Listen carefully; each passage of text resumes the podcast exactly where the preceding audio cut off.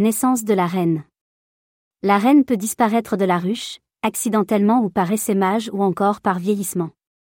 La nouvelle reine a comme première tâche de dominer sa ruche en exécutant ses sœurs reines et concurrentes, avec son dard spécifique. Cet acte peut se dérouler dans les alvéoles, la première reine perce de son dard les alvéoles de ses jeunes sœurs reines non encore nées. Elle élimine ainsi ses concurrentes. Même si le cas est rare, deux reines peuvent sortir simultanément. Il s'ensuit alors un duel mortel non laissant.